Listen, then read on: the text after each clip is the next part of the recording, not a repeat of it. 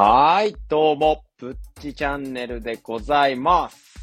ということでね、えー、こう今日の配信は、前撮りで録音のアプリを使って録音させたものを、ものを、えー配信させていただいています。いつもはね、普通にあの、一発撮りで配信で、一発で撮って、ちょっと気に食わんところだったら、ちょっとあの、カットして、いつも配信してるんですけど、今日はもう普通に録音のメモアプリで、録音して配信させてもらってます。なんでこんなことしてるかっていうと、今ね、ちょっと年末で、ちょっとコロナも落ち着いてる時期やっていうことで、感染予防しっかりして、ちょっと久々にね、地元の友達に会いに行こうかと思いまして、みんなね、帰ってくるって言うんで、ちょっと僕もね、久々友達と会いたいなと思って、もうね、感染予防しっかりするから、会わしてくれっていう感じで、ちょっとね、予定を作ってしまったので、どうしてもね、明日、あの、予定を作ってしまうと、その、配信のね、するタイミングっていうのが、なかなか、撮るタイミングか、がないので、ちょっとね、今ね、録音のメモアプリで、ちょっと録音させていただいて、ちょっと隙間時間、トイレとかにこもって、ちょっと配信ピッてさせてもらったらなっていうふうに思って、今ちょっと録音させてもらってるから、ちょっと前撮りになってるんですけども、非常に楽しみでございます。やっぱ僕はね、あの、友達は非常に必要やと思ってるタイプで、もう周りの人に支えられて、今の自分があるなっていうふうに思ってるタイプですんで、もう友達と話すことがね、僕にとってはかけがえのない時間なので、やっぱそういうね、時間を久々にね、いただけるっていうことは非常にありがたいことやなって思いますので、非常に楽しみにしております。ということでね、僕はめっちゃ友達大事にしてるぜっていうアピールが終わったところで、ちょっとね、今日の配信に移らせていただきたいと思うんですけども、今日のね、面白そうな記事をちょっと見つけたんで、共同さんのね、記事で面白いのを見つけました。KDDI さんが定額で車乗り放題ということで、月5000円から2022年開始へっていうことで、非常に面白いですね。ちょっと記事読んでいきますね。えー KDDI は、あの、あれですね、au の会社ですね。で、新サービスモビですね。新サービスのモビっていうやつを、えー22日に高速バス大手、ウィラーと共同で30日間で5000円支払えば、あらかじめ決められた地域で、ドライバーの運転する車が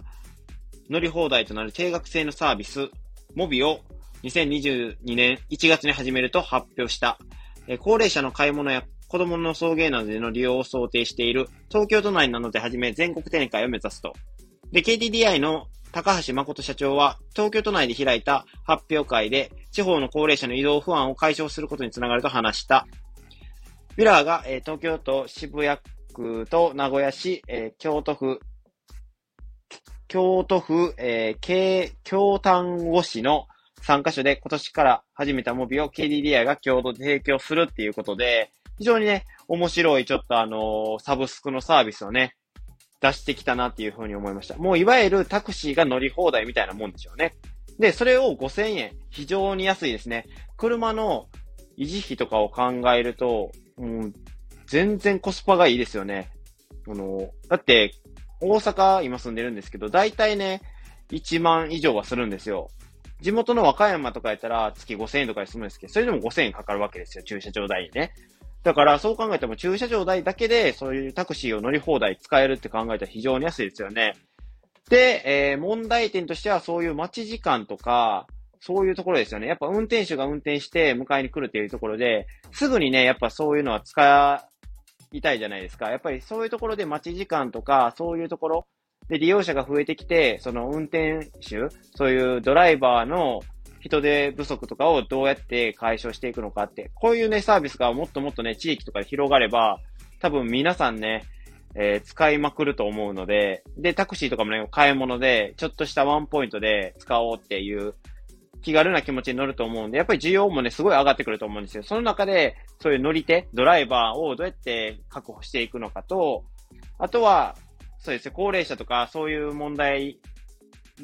点で、やっぱ介護タクシーっていう分類もある中で、そういう介護が必要な人も多分ね、こういうサービスを使っていくと思うので、そういったところで、そういう、こういうね、サブスクはどうやって対応していくのかなっていうところが見どころでございますね。多分、そういう介護タクシーとか、そういう介護が必要な人が乗る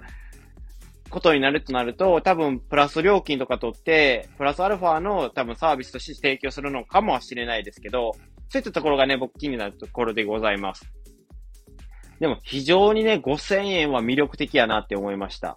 もう正直車いらんやんって思いますよね。で、将来はね、多分 5G の普及とか、やっぱ自動運転とかがね、さらに普及していくと、こういうドライバーもいらないよっていう、多分未来がもう近づいてくるのかなっていうふうに僕は思ってますので、いかにね、そういうね、無人ドライバーが来るまでの、そのドライバーの人手をどのように、ね、確保していくかっていうところが今回の見どころになってるかなと。いやー、ぜひ皆さんね、試してほしいですね、このサービス。もし試してみて良さそうであれば僕もこのサブスクはね、非常にやってみたいですね。で、あとは、そういう都市部内でどこまでエリアが走れるのかっていうところも問題ですよね。えっ、ー、と、もう一回記事を読み直すと、どこやったかなえっ、ー、とですね、えっ、と、ある一定の地域でっていう風に書いてるので、その一定の地域がどれくらい？もうほんまに一部の地域でしかそれを乗り回せないのであれば、ちょっとね、あの、不便な点もあると思うので、そういうね、不便な点をいかになくしていけるかどうかが鍵にもなってくるかなっていうふうに思いますので、非常にこれからのね、このモビのね、サブスクの展開に期待したいなっていうふうに思います。皆さんはね、このサブスクについてどう思いますか？安いと思いますか？それとも高いと思いますか？いや、まだまだこのサービスは信用できないなって思いますか？それとも、もうこれはぜひ使ってみたいなって思いますか？多分意見はね、様々あると思うんですけども、僕は肯定的な意見ですね。ちょっとね、あの、不安材料ばっかり話したんですけども、このサービス自体は非常に安いと思いますし、そういうね、待ち時間とかが少ないのであれば、僕ね、買い物とか今、車とかがないので、チャリとかでやってるので、で、結構安いスーパーが大手に、大きなスーパーとかがあるんですけど、チャリやとちょっと遠い距離で、車とかがないので不便やな、なかなか行けやんなって思ってるところもあるので、そういうところでね、こういうサービスを使えるのであれば非常に便利やなって思いますし、で、梅田までちょっと行くとかに使えるのであれば非常に便利やなっていうふうに思います。やっぱ車でね、えっ、ー、と、誰も、その、自分の空間じゃないですか、タクシーとか電車と違ってね。あのー、なんていうんですか、乗り換えとかもないので、そういうところでね、使っていきたいなっていうふうに思いました。あとはね、何時まで使えるかっていう問題もありますよね。やっぱ飲みに帰って、そういうモビ使えるのかが、鍵にもなってくるかなっていうふうに思いますので、そういうところもね、しっかりとあの、サービスのね、利用時間とかもね、提示して、今後もね、この記事は追っかけていきたいなっていうふうに思います。ちょっとね、あの、何言ってるかわからなかったんですけども、気にしないでください。いつものことなんで。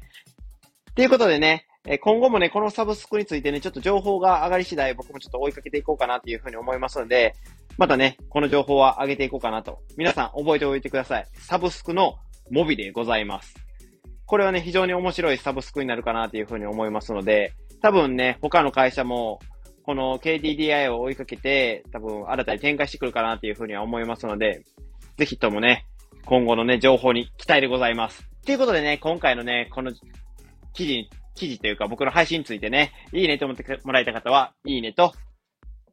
で、何かこういうところが疑問だよって、ここの記事、そこ、ここが気になるよっていう方はね、レターやね、コメントお待ちしております。さらにね、僕の配信もっと聞きたいよって方はね、